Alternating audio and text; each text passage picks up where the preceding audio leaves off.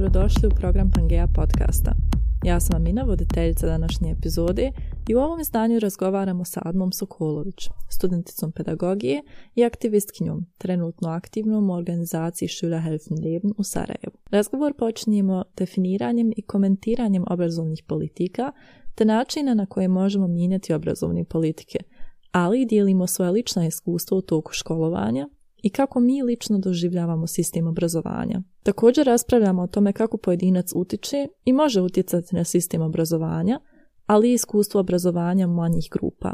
Kako studenti mogu iskoristiti maksimum svojih fakulteta, šta sve učimo u školi i pored gradiva, kako bi obrazovanje moglo izgledati u budućnosti. Odgovore na taj i mnoga druga pitanja slušate u nastavku programa.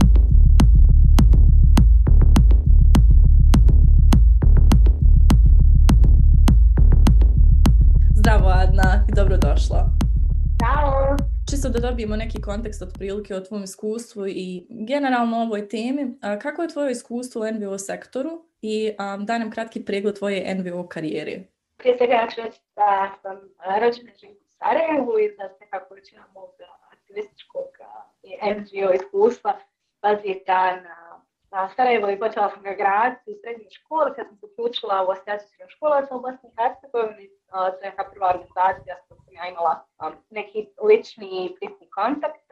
Tu sam bila član lokalnog tima, kasnije sam postala predsjednica organizacije, nekako je tu sve išlo stepenosti, ali to je nekako prva prva NGO s kojom sam se susrela, koju sam imala priliku volontirati, raditi, s kojom i dalje blisko srađujem na to da upišem pedagogiju, da sam tamo obrazovanje, upravo zato što sam često razmišljam o njima, istražujem i onoga što je možda bilo moje interesovanje u srednjoj školi kao general, kao svaki teenager čime se bavi, time sam se nekako znala istraživati u svoje slobodno vrijeme. I zato sam nekako na kraju upisala pedagogiju i nadi da će sutra baviti zaista ovaj, promjenama u Bosni i Hercegovini, a možda i, i šire u, u svijetu ili Evropi. Možeš nam objasniti što znači strateško obrazovanje ili strategija obrazovanja? Strateški bastić obrazovanje za mene nekako, mislim, teoretski, ovaj, ja bih rekla da znači planirati određene promjene unutar obrazovnih sistema. znači, ako gledamo obrazovne sisteme kao sisteme koji funkcionišu na određeni način, ima su s vremenom vrijeme određene reforme, određene promjene reforme, stvari predstavljaju te sistemske promjene unutar jednog, jednog obrazovnog sistema unutar države. Um, kad razmišljamo o strateškom planiranju, to je nešto što se nekako uvijek veže za uh, jasan koncept uh, rada, jasan koncept djelovanja, jasan koncept uh, funkcioniranja nekog sistema, znači određena vrsta planiranja koja nas dovodi do nekog cilja. A, tako da moja nekako želje jesu stvar baviti se tim samim. Kako se, kakvoj situaciji se nalazimo sada s obrazovanjem i šta je ono što želimo postići. Ja tu nekako laički rekla su stvari to strateško planiranje. Gdje je polazna tačka i gdje želimo da stignemo. A ono što je nekako jako vezano za strateško planiranje jesu i obrazovne politike, zato što one bitno utječu na te planove, na njihovu provedbu i na generalnu čitavu koncepciju realizacije obrazovnog sistema. A obrazovne politike s druge strane su vezane za to na koje, kakav je države prema obrazovanju, koje vrijednosti želimo da gajimo, kako koncipiramo zakone. Rekla da su obrazovne politike jako važne zato što su one, one neka pretpostavka onoga što imamo. Uh, ja sam imala priliku biti na raznim Finskoj, uh, imala sam priliku vidjeti kako i na koji način oni u stvari imaju uh, tu poveznicu uh, obrazovnih politika i onoga što je strateško planiranje.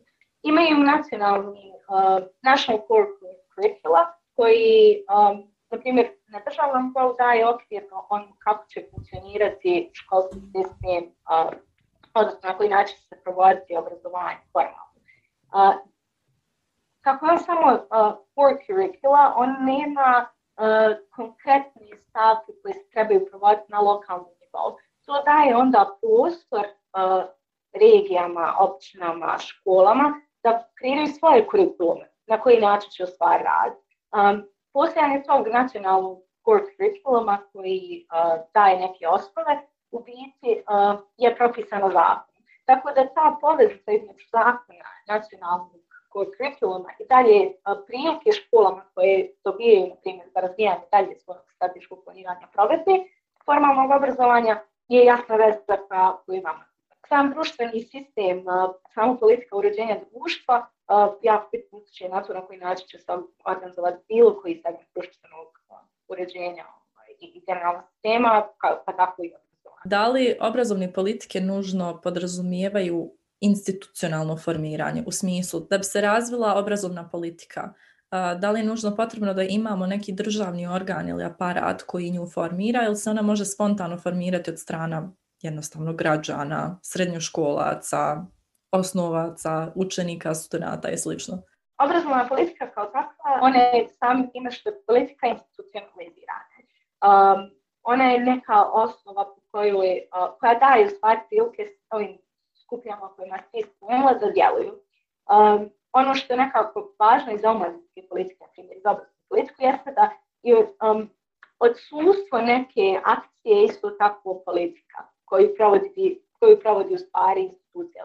Ukoliko ministarstvo obrazovanja uh, ne ponudi stipendije za studente, to je jedna vrsta politike. Znači imamo politiku prema studentima i učenicima u kojoj ne dajemo nikakav suport. Uh, to je neka vrsta izražavanja politika. Isto kao što je politika da imamo stipendije. Tako da uh, politika ne, ne znači nužno postojanje određene akcije, može značiti njeno nepostojanje. Često kod nas studiraju na to da ne znam, neke stvari nisu rađene jer nema političke volje.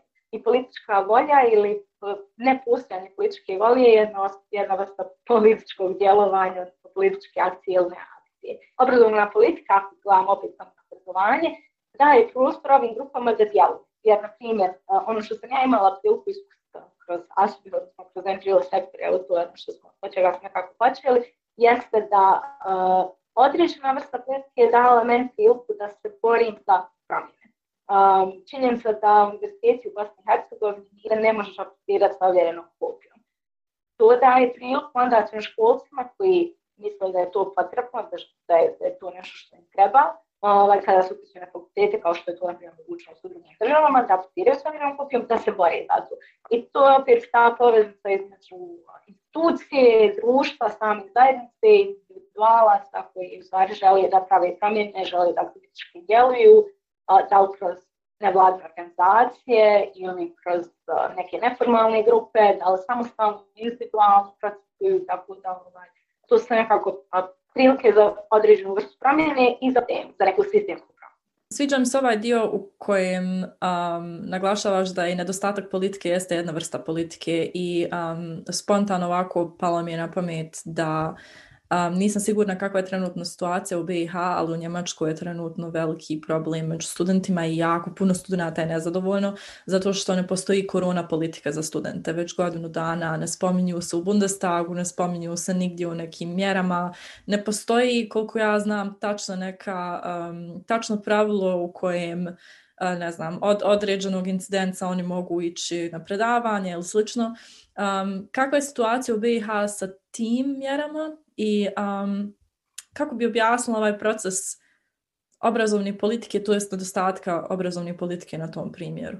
Pa u Bosni i Hercegovini to opet, mislim, to se opet teže za ovo društveno, uređenje za koje smo govorili. S obzirom na to da je sve svedeno na kartone, a situacija sa univerzitetima, evo, ako ćemo se konkretno držati na studentskoj populaciji, je u potpunosti drugačija. S obzirom da nadležnosti visokog obrazovanja jesu nadležnosti ministarstva na kantonalnom nivou ili opet entiteta u zavisnosti od kada da li se federaciji ili, ili u Republici Srpskoj sudi.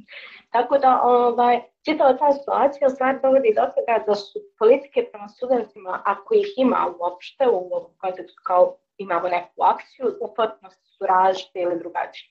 Uh, naprimjer, ono što se desilo u uh, Sarajevu, a što je utjecalo na sve druge studente iz drugih kantona, je činjenica da kad je pandemija nekako počela i je sve ono bilo prošle godine jako zakuhtano, ovaj, uh, studenti su morali napustiti studentski dom. Zbog toga što ih je bilo previše u malom prostoru, nismo bili tu. To je direktno utjecalo na sve studente koji dolazi iz drugih kantona da studiraju, na primjer, u Sarajevu. Um, samim tim se moraju vratiti nazad kući, moraju od kuće slušati predavanje i sve te neke stvari, dobiti svoj prostor a, na koji su navikli, što je donekle ok, jer a, ono, prvo nam je zdravlje važno pa za sve ostalo, a, međutim neusklađenost u drugim stvarima onda biti će nas. Na primjer, univerzitet odluči odjedno da ne budemo više online. To onda će jako bitno na studente koji su u drugom gradu, koji ne mogu samo tako doći na predavanje, jer smo danas objavili da danas krećemo ponovo uživo na nastavu. To trenutno nije slučaj, ali je to nešto primjer što je špekulacija trenutno. Dakle, sad konkretno imamo problem toga da ne postoji obrazovna politika za studente u vrijeme korone. Koji je proces promjene obrazovne politike, ali sa strane grupe koje se to tiče. Jer um, ukoliko jel, institucije ne mogu uraditi ništa protiv toga ako jel, nemaju trenutno te resurse koji god resursi bili, um, kako studenti mogu poraditi na obrazovnim politikama sa svoje strane? Da je osnova svega biti dobra analiza i dobra priprema. Znači, ukoliko bilo kako djelovanje želimo da, da, da napravimo, da na bilo koji način se aktiviramo utječemo na određene promjene koje nas tište ili smatramo da su važne da se riješe. A, dobra priprema i dobra analiza trenutnog stanja je nešto što bi ja rekla da je pa, najvažnije za neformalne grupe i za bilo koju metiju koja, koja funkcioniše, odnosno koja želi raditi nekog a, zato što ukoliko na pogrešan način pristupimo rješavanju problema, a, možemo nekako, može nam se backfire ta.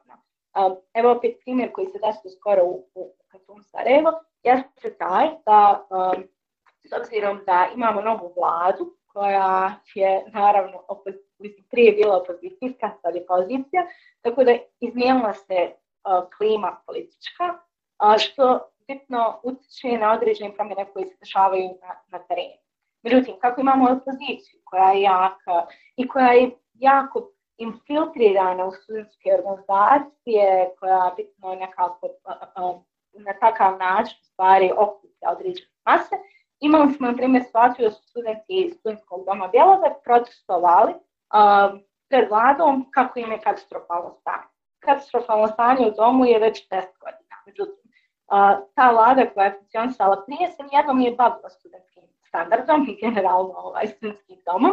Um, ali sad su ti studenti našli da u biti ovaj, kritikuju novu vladu, kako oni ništa ne rade. E to je u biti to ono planiranje imamo kao aha, na koji način ćemo djelovati. U kojoj formi NVO sektor može pružiti podršku u tom strateškom planiranju? Dakle, na koji način da studenti mogu da koriste te resurse NGO sektora um, kako bi mogli mijenjati svoje obrazovne politike?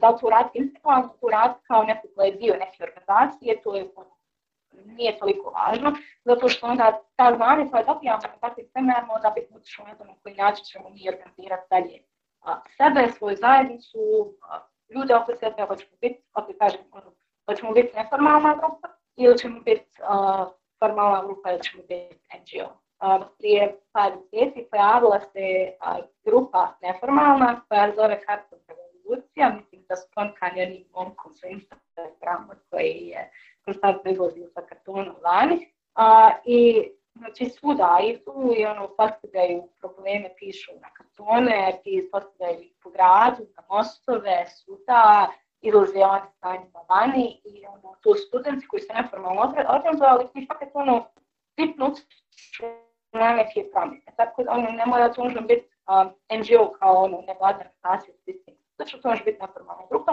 ali naravno može biti i nevladna organizacija kao što je, na primjer, asocijacija školaca, ovaj, koji sam ja bila u srednje škole, koja opet sistemski kroz o, plan organizacije, plan djelovanja, planirati šta će to organizacija raditi, dalje utječe na određene promjene koje se dešavaju i ne dešavaju. Ono što je važno, ono što sam spomenula, jeste taj support koji daje ostatak NGO svijeta. Obrazovati sebe u biti jeste ono, prilika promijeniti sebe i promijeniti svoju zajednicu.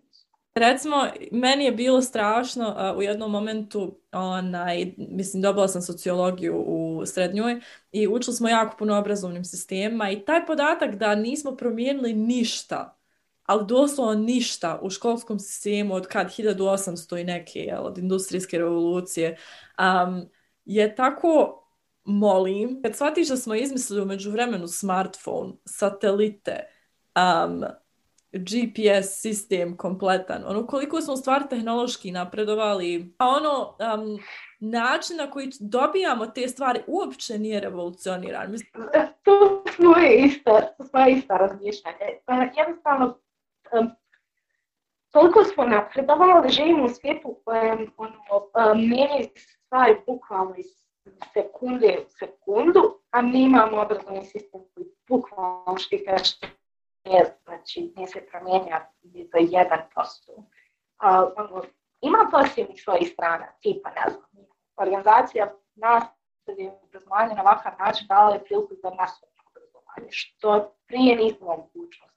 Obrazovanje je bilo autizirano, neki su mogli u škole, neki nisu. I ovo je dalo stvarno priliku da ogromne mase ljudi budu obrazovani. Činjenica da imamo tako standardiziran sistem koji daje masu, nam je dao priliku da vidimo ko, šta individual sam pameti. Mislim, to je nešto što često radimo danas djecu. Kao se ga kažemo, aha, ne znam, on, on nema dobar fokus, može da, da, da, da radi na taj način, ono, to trebamo ispraviti. Možda ne trebamo to ispraviti, možda trebamo ispraviti naš sistem koji njemu ne da prostor da on bude ono što jeste. Znači, to mi je bio problem od, od, od kako sam ja bila i u, i u osnovnoj srednjoj škole, da uopšte nisam bila možda čak svjesna toga na ovom nivou na kojem ja sam danas, ali mi je uvijek bio to problem. Imala sam strašan problem sa eksternom maturom u osnovnoj školi. Ono, kao, zašto moram učiti kataloge, freaking kataloge na pamet, ono, nemam ništa od toga. Mislim, ako će mi to biti eksterna matura, ne trebam.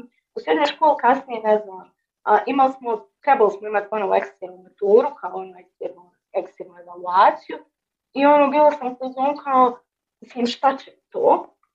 Dok sad na fakultetu, na primjer, mislim da eksterna evaluacija i matura kao uh, idejno rješenje odlična, jer uh, evaluira ono što obrazovanje treba da da. Međutim, način na koji se kod nas provodi nije, nije, to nije, nije, nije svrha ekstremne mature. Ono, ako ćeš dati djecu da nauči katalog, mm, to, to ne se baš radi. I ono, tek sad vidim kako su meni te stvari, čak i podsvjesno nekad, ono, praksi su smetala, sam bila u, u, u osnovnoj školi. Da, super je kad ti dobiješ katalog i ono, naučiš napamet, znaš da ćeš položiti sve. Super, mi, mi je bilo to a, zašto kao učenje, nego sistemske stvari koje je škola provodila kao moramo i tako raditi.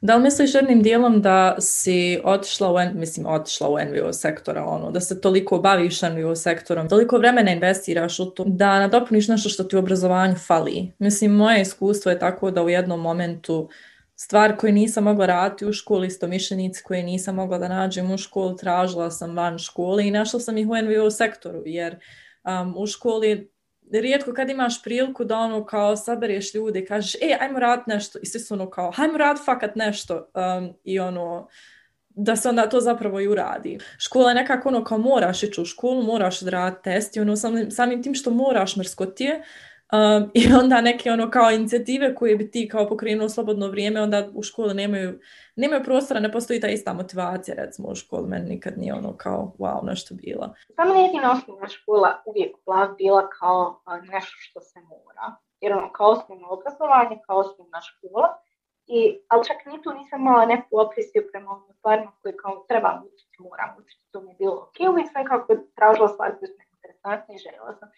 međutim, uvijek mi je u osnovnoj školi bilo ono kao, ja čekam da dođem u srednju školu i dobijem razred svih full-on zainteresovanih ljudi koji su ono sa željom da upisali tu školu. Ja dođeš u srednju školu, skontaš što uopšte nije tako. Ono, kao, just ti ljudi koji ono, kao su pisali tu školu jer žele da je upišu, nema. Ovaj, I onda kao ono, prođu dva razreda, upišeš kao otići neki smjer koji je kao izbor ja tu kao ono, opet imaš istu želju, kao a možda će sad ovdje biti ljudi što ti kažeš koji se interesuju za nešto, kao pa će biti zanimljivije, međutim opet kontaš da to tako. I moja zadnja rada je bio fakultet univerzitet, jer kao ono, to je visoko obrazovanje, to je zaista proizvoljno, ti tu stvarno ideš do što želiš, znaš, možeš upisati šta hoćeš, niko ti neće reći, nemoj, ovako.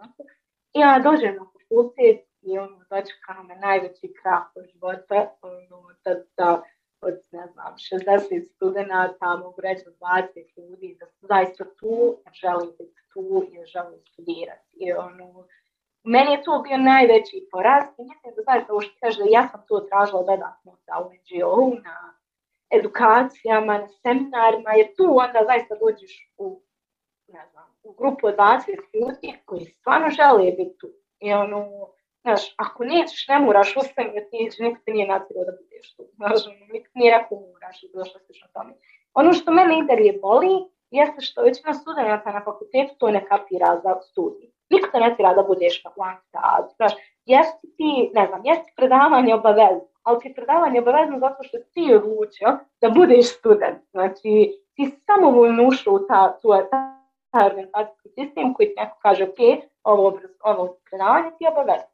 Znači, ako ti ne želiš tu biti, piši se. Mislim, ne, ne, ne druge opcije. Ono. Na, možeš mijenjati, možeš reći, mislim, to ono što bi ja uradila, reći, ja ne smatram da ovo, da ovo predavanje treba biti obavezno. Može da bude neobavezno. Ili ne znam. Ako već imam izborne predmete na fakultetu, onda stvarno hoću da biram. Neću da idem na onaj izborni predmet koji je dostupan, koji profesor hoće držati.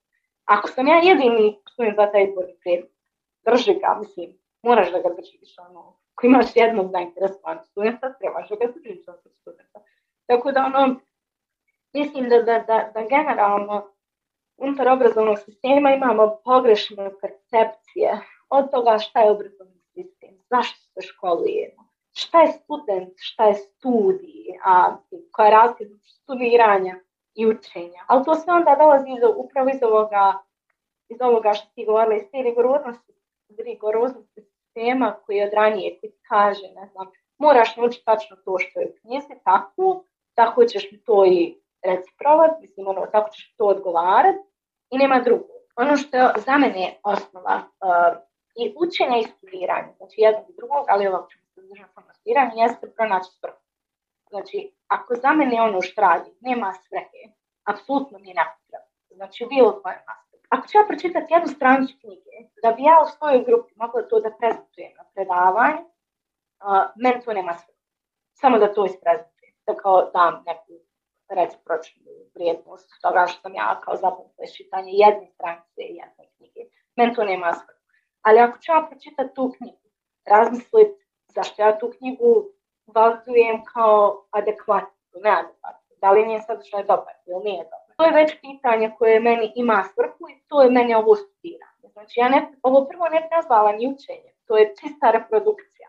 Koja je razlika te reprodukcije učenja jeste u biti da uh, da bi nešto mogli nazvati učenjem, mora postojati promjena u ponašanju. Ako sam nešto naučio, znači da sam promijenio nešto u svom ponašanju, u, svo, u, u, toj, u tom praktičnom djelovanju. E, studiranje ono, za mene možda malo veća stepenica od samog pukog učenja. Ti onda pruč, ti u studiranju ono, propituješ sebe da li je to što sam ja naučio adekvatno. Je li moje ponašanje koje sam ja imao nakon tog učenja a, dobro ponašanje? Za mene je to studiranje, propitivanje trenutnih praksi i hajmo pokušati nešto promijeniti. I mislim da to studenti mi saltaju. Ono, mislim da nama to fali generalno u sistema.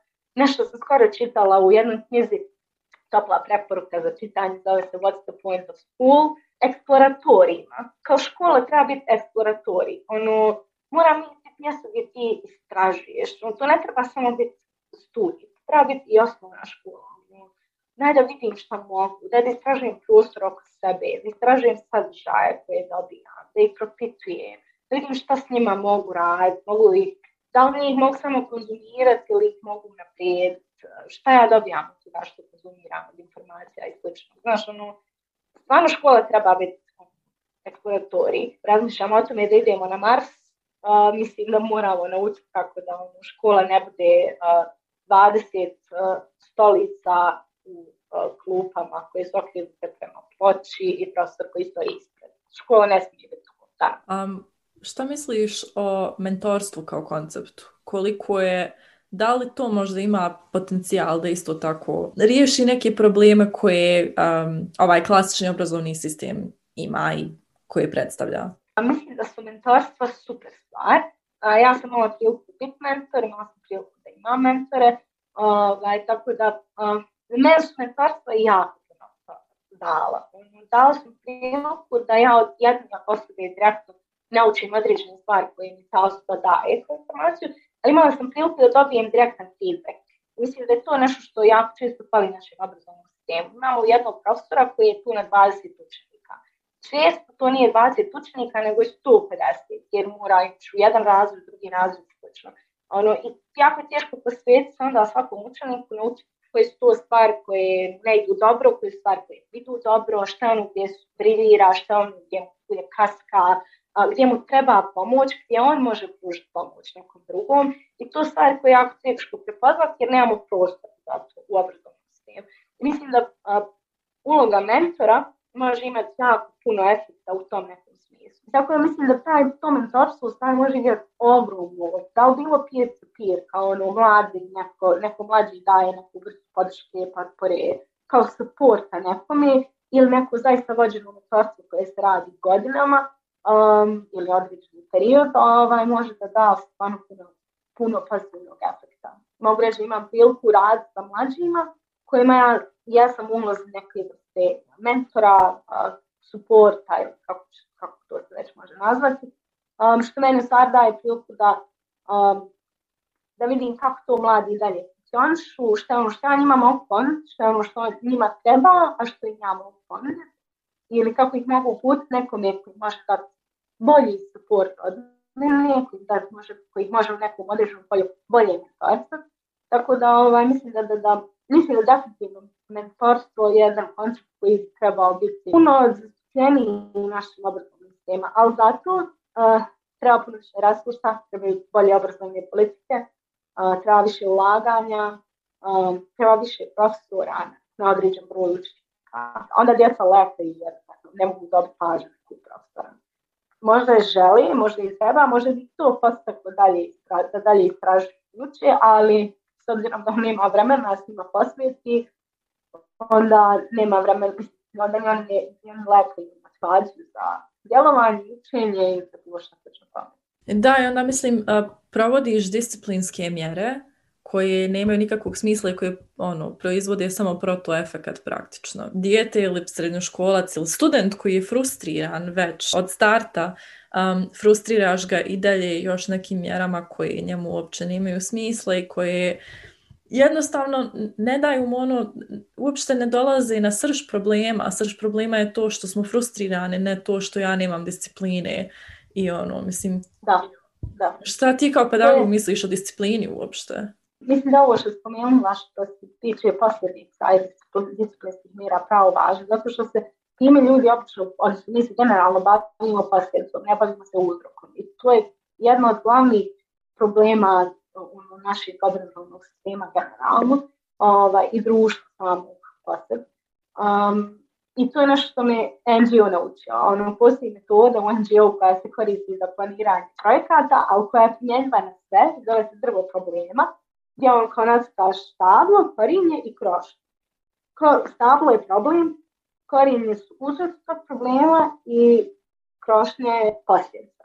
E, ono čim gdje mi obično ostajemo je ta krošnja. Bavimo se time šta je u toj krošnji. Rijetko kad ćemo ovo što ti rekao, ono, otkriti uzrok. Rijetko kad ćemo ući u uzrok, a ne u posljedicu. I vidjeti šta je to u stvari što možemo uraditi, da riješimo uzrok, a samim tim automatski onda rješavaš posljedicu. I, ovaj, i to, su, to biti moje mišljenje oko disciplinskih mjera. Mislim da su disciplinske mjere tretiranje posljedica, a ne uzroka i ne mislim da su uopšte dobra stvar. Naravno, nekad ponestane ti načina kako možeš možda djelovati na uzrok, možda ga ne možeš riješiti. I to je onda, po meni je to jedini onda moment u kojem osoba uh, treba posegnuti za nekom vrstom disciplinske mjere ili ne znam, uh, određene određenog djelovanja na posljedicu. To je nešto mi u obrazovanju zovemo restitucija, a u pravu se zove, i mislim isto se zove restitucija, samo što on na engleskom je naziv restorative justice, kao ono restorativna pravda. restitucija u stvari znači, na primjer, ako je dijete napravilo neki problem, onda odgajatelj ili osoba koja se bavi ono, odgojem, obrazovanjem, razvojem i slično, traži, pokušava naći način da sa djetetom dođe do srži zašto je to što je dijete uradilo loše ili uh, kako dijete može da se iskupi. To ne mora biti nužno rješavanje onog što je dijete pokvarilo ili ne znam, uradilo loše. To može biti neka druga stvar. Puno je tih aspekata koji se trebaju gledati, a onda s treba razmišljati na taj način kako oni mogu doprinijeti, što oni mogu uraditi. I onda ti s djetetom sjediš kažeš, ok, to je tvoja odluka, znači vi ste je donijeli. Niko nije rekao to moraš raditi, nego si sam shvatio da je to jedan način kako si ti možeš iskupiti drugoj osobi, reći, ne znam, izvini, da nužno ne kažeš izvini riječima i doprinijeti na neki način. Na taj način da djeca nauče da i da ako su radili nešto loše, to ih ne čini lošima za cijeli život. To je nešto što smo mi radili na akademiji, što je meni promijenilo percepciju generalno o životu, ono, et zašto NGO svijet i NGO obrazovanje jako, mislim, neformažno. Pitanje krivice. Krivica je proces koji traje. Živ, biti kriv znači uvijek biti kriv. I on, kad se osjećamo krivim, teško izaći iz osjećaja krivice. Jer nema ne, nekog, nema neke stvari koje možeš raditi da izađeš iz osjećaja kriv. Jer ti si kriv za nešto što si uradio. Znaš, ono, kao stalan osjećaj i opsjedate. Međutim, greška je nešto skroz drugo. Greška je trenutna, greška je, ima određeni vremenski period, početak, kraj i nadomjestiva je. I sad, ako, neko se, ako nekoga pravimo da se osjeća krivim za nešto, vrlo je vjerojatno će taj njegov osjećaj jako dugo trajati. Uvijek će imati osjećaj da mora da se iskupi, ali to nikad neće biti dovoljno. Međutim, ako nekom je kažemo, ok, pogriješio si, ali ima način kako možeš da to popraviš, onda je to nešto što je bilo, prošlo i idemo na, dalje. Znači, možemo napredovati, možemo i mi nazadovati nakon greške, ali ono, pojenta jesu biti ostaviti prostor osobi da, da, da napredi. Ja ne vidim neku vrstu um, pozitivnog ishoda, jer mi onda djecu u tom momentu stavljamo tu poziciju, aha, ti si kriv i ja ti zato dajem disciplinsku mjeru. Znaš, ono, ne dajem ti ni priliku da se iskupiš, ne dajem priliku da naučiš nešto iz toga, da ono, napreduješ. Za meni je totalno glupo bilo, ako ti sjećaš iz osnovne škole, ono, kao disciplinska sveska. Sin, kao, što je to, kontaš kao koncept? Ja o čem mi pričamo? Ja fakat nikad nisam razumjela tu stvar. I što je najjače još, ja se sjećam da su bile, kao dio je sa pohvalama bio, bio je dio sa kaznama. Da. I uvijek isti da. učenici završavaju dijelu sa pohvalama i uvijek isti učenici završavaju dijelu sa kaznama, zato što u jednom trenutku počnu da dobivaju etikete da su poslušni ili neposlušni i onda... Tako je. Mislim, vjerovatno je koliko su nastavnici, profesori isto tako um, podložni tim etiketama, da čak u jednom trenutku imam osjećaj međusobno jednostavno odluči da su te etikete i profesor ili nastavnik od kojeg neko nije bio taj kao neki pod navodnicima da. neposlušni, da. u jednom trenutku postane neposlušan zato što etiketa radi za njega. Mislim, nama su, to tipa, nama su to tipa u srednjoj školi prodali kao dobru strategiju, da on nama učini kao um, da on nama učini uslugu zapravo. Um, kada smo tek počeli uh, sa srednjom, ono kao prvi razred upoznavanje sve, um, svaki, ali svaki profesor, svaka profesorca nam je vazio i vazla o uh, halo efektu. I kao halo efekat, vi nama sad kako se predstavite, mi ćemo vas tako zapamtiti. I ono kao to bi trebalo ići u naš korist. I ja to kao, ja, mislim, koliko imaš sad 14 godina, ne možda, mislim, nisi ti svjestan tih nekih stvari, jel? Vi, sad se morate potruditi, sad morate biti ono, kao ekstra se zadajete, bla, bla, bla, bit će vam lakše kasnije, ono, kao, to jednostavno, mi ne možemo ništa protiv toga, to jednostavno ima svoj efekat. Što je užasno toksično s druge strane, zato što ono, govoriš mi doslovno, da moje znanje ovdje nema nikakve svrhe, nego to hoću ja tebe izmanipulsa da ti mene voliš ili ne voliš napravo iskreno. I što je najjače, to funkcioniše, to funkcioniše na fakultetu, to funkcioniše svugdje.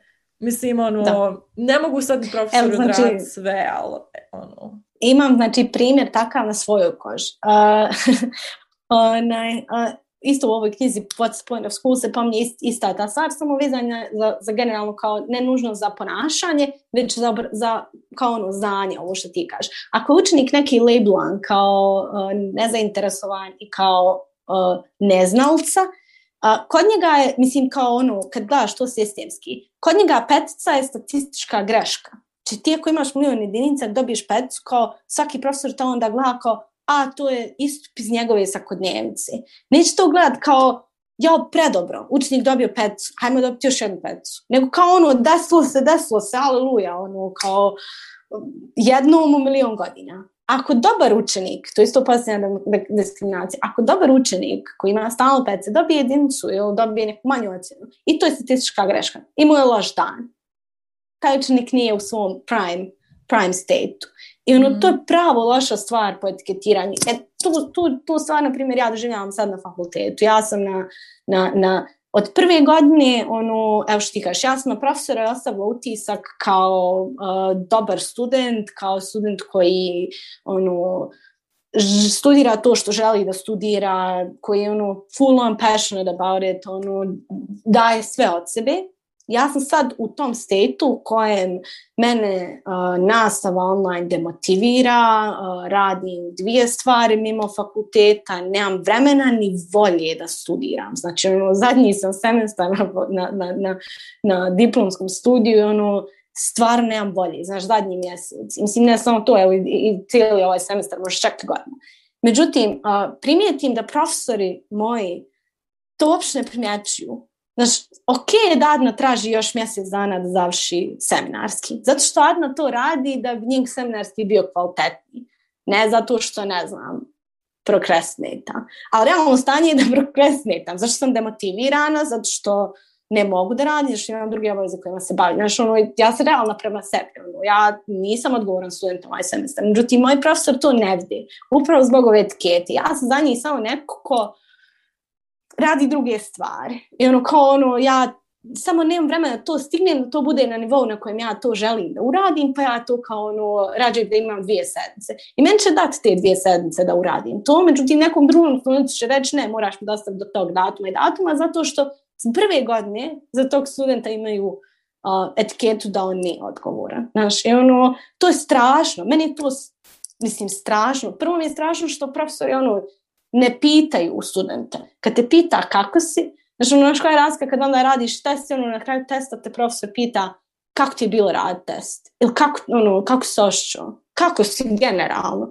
Profesorica jedna je nama to radila, ja sam znala ispisati ili jesi. Znači, ono, možda neki student neće uopšte ispisati esej, možda će napisati, ne znam, radio sam ispit s posla ne znam, yeah, yeah. da, ili će napisat naku, ili će, možda, možda neće ništa napisat, možda će napisat nešto da slaže, ti tu nikad ne znaš. To daje svoj efekt, mislim, meni lično um, takva pozicija profesora, jer znam tačno o čemu govoriš, um, moj recimo problem isto sa profesorima je to i s tim sam se susretala pogotovo na trećoj godini, znači to je gate, ono, gatekeeping nevjerovatan, um, ne osjećaš se jednostavno dovoljno adekvatno da si kao kolega zapravo. Mm-hmm. I mhm. ono, kao svi se mi persiramo i to je kolega, kolegice, sve ovo ono. Međutim, ti osjetiš tu da i dalje postoji dinamika, zna se ko je profesor, zna se ko je student. Što je naravno sasvim validno, ja nemam, ne znam, 20 godina iskustva istraživanja u nekom određenom polju i savršeno sam svjesna toga. A s druge strane, um, u momentu kada ti profesor kaže ej kako si ili kako ti je bilo rad test ili kakav ti je bio test generalno, um, ne stavlja se više na taj pijedestal ono kao ja sam nadljudski pametan u ovome mm. što te um, učim sada mm-hmm. i ti nikada nećeš doći na taj level, nego doslovno profesor se mislim, glupo je reći spušta, ali takav imidž imaju među vremenu da ono kao doslovno se spušta na ljudski nivo. E, profesor je ili profesorca je također ljudsko biće, um, zdravo. Mm-hmm. Onaj, mislim, meni onda s druge strane ima to i kontraefekat, naravno da je užasna pretpostavka da ono kao super studenti su uvijek super studenti i to je ono house diskriminatorno prema ostalim studentima toga ono to stoji Um, međutim, s druge strane, recimo, moje iskustvo je isto da um, vrlo često kada uradim ispit ili test ili seminarski ili nešto slično dobro,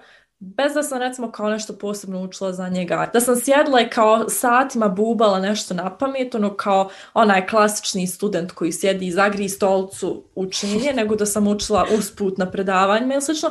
Uopšte nemam osjećaj da je to znanje moje. Ja uopšte nemam osjećaj mm. da sam ja zaslužila dobru ocjenu ono gatekeeping samog sebe zapravo um, da se osjećam pametno zato što nisam učila na jedan određen način nego sam učila na neki totalno drugi način i onda ono kao dođem i ispišem ispit za desetku ali ja se ne osjećam kao da sam dobila desetku jer ono kao nisam sjedla tri sata i učila nego sam samo slušala profesora što kaže ili pročitala mm-hmm. sam knjigu doslovno ono, tu neku dodatnu. To često dolazi iz, iz uh ja bih rekla iz percepcije okoline. Ja se dobro sjećam jedne situacije u srednjoj školi.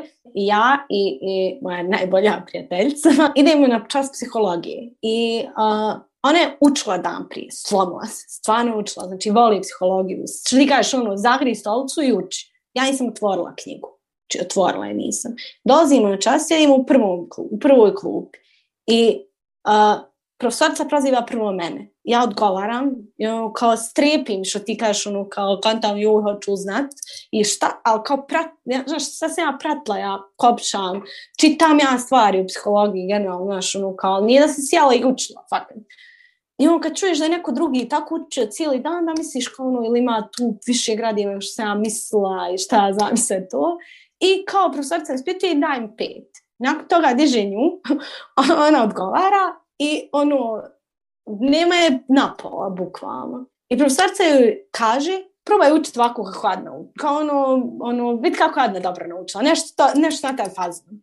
I, mislim, i ono legit, kontaš, mislim, stvarno legit, ja se, ja se u tom momentu ošala tako loše, zato što znam da nisam otvorila knjige. I ona je planila u tom momentu totalno opravdano i moje perspektive ja bilo kao go for it, tell it. Bilo kao Adna nije otvorila knjigu, kao nije uopšte užasni dan pravila učić. I sve što je profesorca tad rekla je ono, ok, ali ona je naučila, ti nisi naučila. I ono kao, mislim, ili tvoja tehnika možda nije bila dobra za tebe. Haj probaj neku drugu tehniku. Znaš, možda nije dobro za tebe da sjediš kući i bubaš iz knjige, jer nećeš na adekvatan način raditi. Adna očito je dobro savladala možda svoju tehniku. Adna odgovara da sluša predavanja tako regularno, ne otvori knjigu i da sve zna. Nekome možda to ne odgovara, neko mora čitati iz knjige. I mislim da u biti te tehnike učenja i načina koji mi savladavamo gradivo su jako važne. Mislim da je to bio dobar savjet i meni i njoj, jer ono, ja sam se nakon toga ošao, prestala ošati loše, jer sam shvatila, ok, samo zato što ti kažeš što ja ne sjedim kući na knjizi, ne znači da ja ne učim. Ja sam najviše naučila pričajući s ljudima o svom obrazovanju, o stvarima koje učiš, učim. Tek sam tad shvatila koliko zaista stvari znam. Što ti kažeš, šta je ono što je moje znanje kao ono koje sam usvojila i šta je ono što je moje konstruirano znanje, šta je ono što sam ja kao neko ono nekim svojim promišljanjem došla do tog nekog zaključka. To se ne može uraditi sjedeći iznad knjige. Znaš, ono, ne možeš ne doći do nekog novog zaključka svog promišljanja sjedeći iznad knjige. Ono. Generalno mislim da puno ljudi podcjenjuje, um, pogotovo studenata, nažalost, jer bi studenti u stvari najviše trebali da nekako budu u tom uh, miljeu. Um, puno ljudi podcjenjuje svoj vlastiti udio u obrazovnom procesu. Nemaš osjećaj kao da si ti zapravo dio tog obrazovnog procesa, da ti zapravo imaš kontrolu nad tim šta ćeš učiti, šta nećeš i šta ti je zanimljivo, šta nije. I tipa meni je pravo žao vidjeti ono, pogotovo kolege, kolegice s faksa, jednostavno ne uzmeju sebi za pravo da koristi resurse u potpunosti, da ispituju profesore pitanja koja želi, da zahtijevaju jednostavno maksimum iz svog obrazovanja na način na koji su to mogli. Recimo, super stvar koja je pored svih ostalih stvari koje sam spomenula svoje škole i tako dalje. Um, ekstra stvar recimo koju sam naučila u srednjoj školi je to što um, nam je stvarno bilo dato na slobodu da izaberemo ono što želimo i stvarno nam je stavljeno do znanja da mi imamo poziciju da promijenimo nešto u svom kurikulumu i da stvarno ono, tražimo od profesora maksimum, da imamo biblioteku na raspolaganju, da neka čak i financijska sredstva nisu bila problem, motivisalo nas sa stipendijama i ja sam se osjećala zbog toga kao veliki dio svog obrazovanja. Nisam dala nekome da mi ono kao kreira šta ću ja učiti, neću. Naravno da je bilo momenata u kojima ono, a, ne znam, idem na smjer na engleskom, ali ono i dalje imam engleski B2 nivo, što je bilo onako preabsurdno, nevjerovatno. Znači, zato što sam učila fiziku zadnje dvije godine na engleskom, ali eto, sad past simple radimo po treći put. Imali smo recimo totalnu slobodu da konstruišemo jednu kombinaciju smjerova skroz za sebe, kompletna grupa. Um, I ja sam ponijela tu naviku na fakultet i iznenadila se koliko je mislim, nažalost, rijetka navika. Znači, nekad je dovoljno samo pitat, a ono, studenti, učenici uopšte tu naviku da pitaju. A mislim da to dolazi upravo iz ovoga što ti kažeš, što uopšte nisu imali priliku da da na takav način funkcioniraju. Nije ih se pitalo šta žele. Znači, niko im nije dao, nego je samo bilo zdravo da gotovo.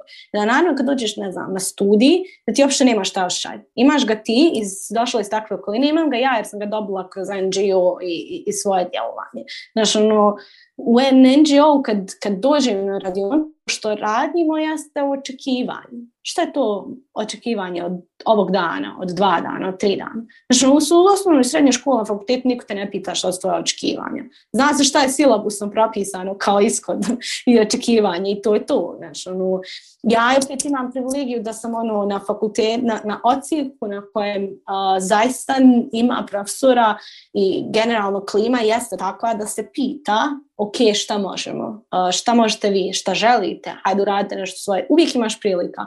Međutim, većina studenta kako već dolazi iz tog zakržljalog sistema na kojeg je naviklo da nema ti stvari, to uopšte ne koristi.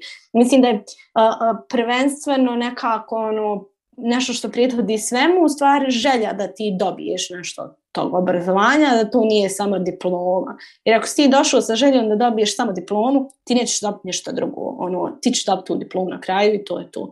A ako si došao zaista sa željom da dobiješ neko znanje, sve što treba onda je da pitaš. Nekad ćeš naići na zid, ali to onda znači da ono, trebaš malo više da se potrudiš, trebaš da probaš neke druge načine da dođeš do rješenja. Meni su časovi sociologije, ti si nekada ste bili super jer ste imali tako dobro, za meni su u srednjoj školi bili katastrofa.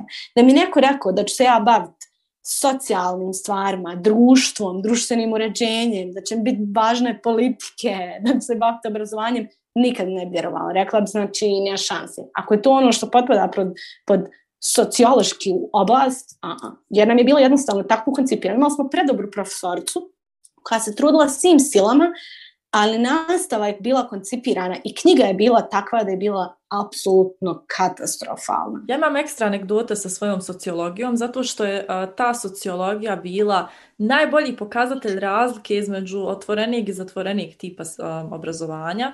A ja sam imala sociologiju na engleskom, onu kao Cambridgeovu neku. Mm -hmm. I, um, to je sociologija koja se u principu bavi nečim sličnim što ja zamišljam da je kao komparativna pedagogija, jer smo imali cijeli semestar, to je cijelo polugodište o obrazovnim metodama kroz različite perspektive. I sad ti pucaš marksizam, mhm. kapitalizam, mm -hmm. uh, hegemoniju. Mislim, ja nikad nisam viđala sociologiju kao nešto drugo nego to. Um, I onda u jednom momentu pošto smo mi imali sociologiju treći i četvrti razred, kolege ostale iz razreda koji su išli na druge grupe dobili sociologiju četvrtom. I oni mi smo imali pet časova sedmično sociologije i oba razreda. I oni nisu mogli da vjeruju kako mi izdržimo tu sociologiju pet časova sedmično, zato što njima toliko dosadno bilo na jedan ili dva što su imali, da jednostavno nije im bilo jasno ono šta vi radite toliko. Mene je profesorca matematike u trećem razredu zvala mali filozof, zato što sam je na svako moguće pitanje a, koje smo imali, mislim, svaki mogući zadatak koji smo radili za matematike, ja sam pitala, ok, a kako ja to mogu, mislim, zašto će meni to, mislim, kako to mogu primijeniti. Ali ja to stvarno nisam pitala ni iz jednog, znaš, ono, kad imaš ne studente koji su kao ono, a što će meni to u životu? Ne to zbog toga, se ja stvarno pitala, ono, kako to mogu iskoristiti, ono, trebam. Jo, ja uvijek kad na mali filozof, uvijek ona traži neke svrhe nešto. Mislim, šta drugo radim sa životom? To je stvar, institucija koja bi trebala da te u stvari ohrabruje da um, istražuješ sama od sebe i da stvarno propituješ to znanje koje se tu jel, plasira, jer bukvalno ne znamo sve i nismo sigurni i svaka teorija se u bilo kojem momentu može pobiti. Ti u svojoj želji da studiraš zapravo uh, si iritantna na neki način. Mislim, da. ja sam se bar uvijek tako osjećala, ono kao... Da. Aha, sad opet. E, jedino kad je bilo ono kao ultra pozitivno što sam ja iritantna i što propitujem puno je ono kad ima kao neki pitača na kraju. E, haja mi na ti zapričaj. Yes, yes. Ja, to Ili je ono tipično. kad uh, zaista profesori, kad profesori su, u, imaju želju da, da, da ono, da i oni ostaje napredak. E, to je nešto sam ja, na primjer, osjetila kod te profesorce sociologije u srednjoj školi. Koliko god ja nisam voljela tad taj predmet i koliko godin ta knjiga od Slavi Kukića bila katastrofalna, ono, ja skidam kap to žen koja je ono, pokušavala na sve moguće načine da nas motivše da uh, na neki način savladamo to gradimo na drugačiji način. Ono, I čak sam puno puta, pita, ono, puno puta pitala ono, šta možemo drugačije uraditi, aj dajte mi ideju, ne znam, ono, ako ja ne radim dobro prezentacije, ne ide mi to kao profesorci, ono, znali smo mi nekad reći, joj, ona je pokušavala prezentacijama, ona te prezentacije nije bilo zanimljivo. Ono, kao ne znam šta da radim, recite mi vi, ja ću to raditi, ali morate pomoć. Ono. I meni je to super, znaš. Meni, na primjer, ono, tu valjalo, e, moja isto anegdota iz, iz sociologije, jer što sam ja u jednom momentu shvatila da ja tu sociologiju živim. Mi smo u jednom momentu isto tako radili, ne znam, uh, šta je ono bilo kao etika, moral, ispravne postupci, šta znam, ono, sve te neke stvari, mir i ono, čitav taj koncept, ono, vrijednosti i svega toga. I u tom momentu ja ono, na jednom seminaru radim aktivnost koja se zove Dijelić mira, koja je savršena za propitivanje etičkih, e, moralnih e, vrijednosti, ono, stavova, šta je to stav, šta je činjenica i ostale stvari. Mi smo to kao obradili i profesorica treba da nas pita. Imamo dvočas inače sociologije i niko nije volio taj dvočas, pogotovo zato što smo imali mali odmor, ne mali, veliki odmor između tih časova i kao ono imamo imamo čas imamo veliki odmor, radiš jest ono kao pojedeš nešto teško i onda si uspavan i nikakav taj drugi čas, ono kao grozno. Ti još kad znaš da mojaš vrat na sociologiju, mislim, najrađe bi se upucao. I ja njoj predložim, možemo mi to raditi. Reho vam je super prilika da vidite kako ko razmišlja i ne znam, ono, da vidite ko je šta učio ili nije učio šta već. I mi smo tad s njom dogovorili kao radit ćemo tu, nećemo imati veliki odmor i ići ćemo na veliki odmor kad završimo sa tim, onaj, kao da ne prekidamo. To, je bio, to je bila dva najbolja časa, znači sociologije i generalno ja imam osjećaj u, u, u, u mom školu, mislim, u mom, mom srednjem obrazovanju. To je prvi put da sam ja neke od svojih kolega u razdu čula uh, koja su njihova mišljenja o tome da li treba nekoga ubiti ili ne treba. Uh, da, znaš, ono, koje stvari su im važne, koje im nisu važne, šta oni misle o tome, ne znam, ono, ko radi dobro ili ne radi dobro, šta misle o percepciji osnovnih stvari. Znači, neke stvari koje ono, kao, treba uraditi na odnjeskoj zajednici, team building, poznava druge ljude, šta, znaš, ti, ti, ti stu već tri godine s nekim ljudima u razredu i ono, ne znaš uopšte kako neko stvarno razmišlja, znaš, ono, to su tvoji sugrađani, ono, ljudi s kojima dijeliš prostor 8 sati dnevno i nemaš pojma šta misli do tog momenta. Meni je to bilo otkrovljenje, kao ono, mogu da da prvi put čujem neki ljude nešto kažu i ono, profesorica je bila oduševljena time, ono, kraj je bilo kao, neću, kao ne moram nikoga ispitivati, kao ovo mi je bilo dovoljno, kao ono, da podijelim da mogu vidjeti ko je savladao gradivo, ko nije, ko se uključivo, ko se nije uključivo, zašto nije uključivo, onda možemo propitivati to dalje, diskutovati, znaš, ono, ko je davo neke argumente koje, ono, kao, zna se, vidi se da se savladao to šta znači etičnost, šta znači moral. Možda ti nisi to pročitao Slavi Kukiću, možda nećeš njoj da tu definiciju, ali ono, možeš argumentovati zašto je važno, ne znam, ne ubiti nekoga. Mislim, to je dovoljno za etiku i moral, po meni. Ono, kao, I to je neki, neki način, ne znam, kako profesori mogu zajedno sa učenicima, i evo ono što si pomijela nekako ono, ranije, ono što si pitala, kako mi možemo doprinijeti. To je bio moj način da doprinesem i svom obrazovanju, a i obrazovanje drugih u, u mom razu, jer svima se svidjela ta aktivnost. Ono, mi smo pričali cijeli dan nakon tog predavanja o tome, svi. Ono, čitav dan je bio u, u, samo u tom ono, topiku cijelom. Ono, tako da ono, to je super način. Iz profesorske perspektive da imaš uvijek neku svježu stvar koja ti dolazi. Da. Um, ima hiljadu primjera u kojima su studenti zapravo slu, mislim, bili inspiracija za određene studije ili um, pronalaske ili stvari koje su da. stvarno ono bile uh, zanimljive, važne, bitne za, za nauku generalno. Um, I onda naravno s druge strane da studenti dolaze u taj svijet i da studenti uče više o tim stvarima. Ono, u momentu kada se profesor zatvori za te perspektive mladih, mislim da više ono, da nema šta istraživati. Jel, ako ti odlučiš da. za ta nova perspektiva je ono odmah u startu nevalidna jer je nova. Mislim, što Tako. nema smisla. Ja. Meni je ono, ja stvarno moram pohvaliti profesoricu didaktike koju mi, ovaj, koja nama vodi didaktiku na, na fakultet, zato što ono, u, u, u ovoj godini generalno, u obje, oba semestra kad imamo sa njom didaktiku, ja sam ostala oduševljena uh, njenim ispitima.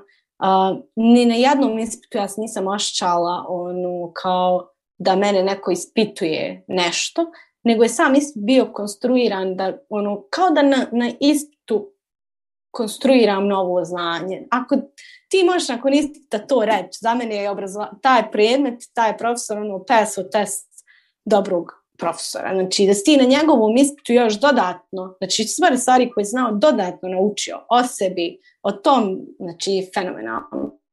A ako ti pri tome propituješ još i sebi kao profesora, znači ono pet zvjezdica, znači za, za, za, za trud, za sve moguće. To je profesor koji nije zatvoren samo za sebe i kaže aha, ono kako ja radim tako je, nego ovo što ti kažeš, ono, percepcija neke nove mlade osobe mi može mnogo da znači. A mislim da, da profesori koji su zaista otvoreni na takav način mogu da pravo puno i oni dobiju, što ti kažeš, istraživački u svom napređenju svoje metodologije, svog rada, a i onda daju priliku studentima da, da na neki adekvatan način oni napreduju. Isto iz didaktike smo imali uh, četiri sata za ispis, znači ono, kad prvi put ga pogledaš, se prepadne, ono kao, aha, ne znam, četiri sata, juj, ne mogu ja, ono, šta ima toliko za četiri sata? ali ne znam, onda smo se skontali da je prvo pitanje bilo rekonstruiraj našu salu koju mi koristimo na filozofskom fakultetu 98. ne znam jeste vi kad koristili, tako da bude poticajna. Znači, ja kad sam vidjela mm, zadatak, nice. prvo, što me, prvo što me pravo motivisalo da uradim sve ostale zadatke, jer sam znala da ću na to pitanje najviše vremena da potrošim. Ja sam se stvarno fokusirala da ono pravo ekspeditivno, jasno završim ostale zadatke, da se ono kons, naš koncentrišem i onda sam sve ostale zadatke uradila u dva sata i dva sata sam znači, ostavila za, za ovo. I ono, profesorca ne samo mojim, nego i drugim radovima ostala očarana poslije ispita jer, ne znam, um, ona je to zamislila kao ono, ok, možda će neko to skicirati pa malo bojiti ili šta već. Onda je dobila radove koje ono, ljudi koji su radili u, u, u ono, online programima, ne znam, koji su ono, bukvalno 3D mapirali čitavu učionicu. Profesorca kaže ono, time ne samo da sam ja dobila, ono, jer sam dobila kvalitetni zadatak od vas, nego ste vi dobili ste možda, ne znam, otvorili neki novi program koji prije niste otvorili, ono, kao pokušali uraditi nešto, pa skontali da vam to ide. Možda ćeš sutra početi se baviti dizajniranjem učionica, što ti nikad ne pala na pamet, ono, kao, Fakat. ne bi razmišljao da je to važno, znaš.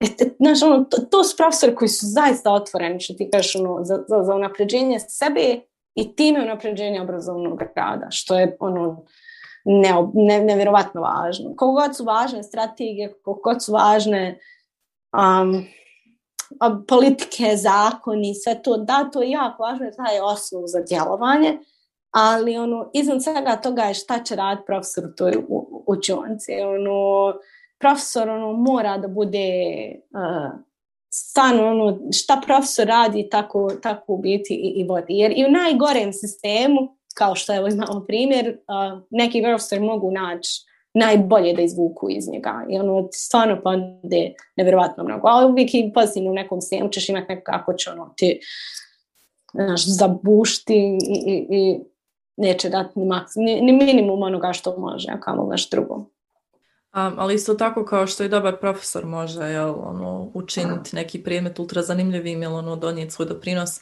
Um, I student, značaj studenta tu u tom sistemu. Ako je student dobar, ako je student ima um, neki, neki approach koji jednostavno je drugačiji ili koji je pozitivan, koji gleda na to kako da iskoristi svoje resurse najbolje što može ili koji jednostavno gleda da dobije više od tog sistema, da stvarno dođe i uči i studira. Um, možda čak može i nekog profesora motivisati da, da. i profesor se onda isto tako malo ono, um, da preispita svoje metode, da uradi nešto novo. I mislim, ja, onda se dođe i na pojedinca, a ne samo na te neke ogromne obrazovne politike, ono da stvarno se napravi isto tako neki, ako ništa neka mikropromjena i ja, to, to si fakat u pravu. Da, da. Zato je meni važno kad neko kaže ono, ne može pojedinac napraviti promjenu, ono, može, ja sam to uvjerila u to toliko puta da ono, jedna stvar koju jedan pojedinac uradi, ono, to onaj butterfly efekt, ono, da krila leptira, ne znam, na jednom dijelu svijeta mogu izazvati цунами на другом и to stvarno е stačno. Nikad ne znamo šta će biti posljedica našeg nekog djelovanja. Ono, koliko god se nekad malo činilo to što ćemo uraditi, може napravi neku veliku promjenu, može napravi neku malu promjenu, ali bitno je da je napravilo promjenu i da je pozitivna. A ono, sve ostalo je nekako proces koji se dešava, ono, htjeli mi to znači.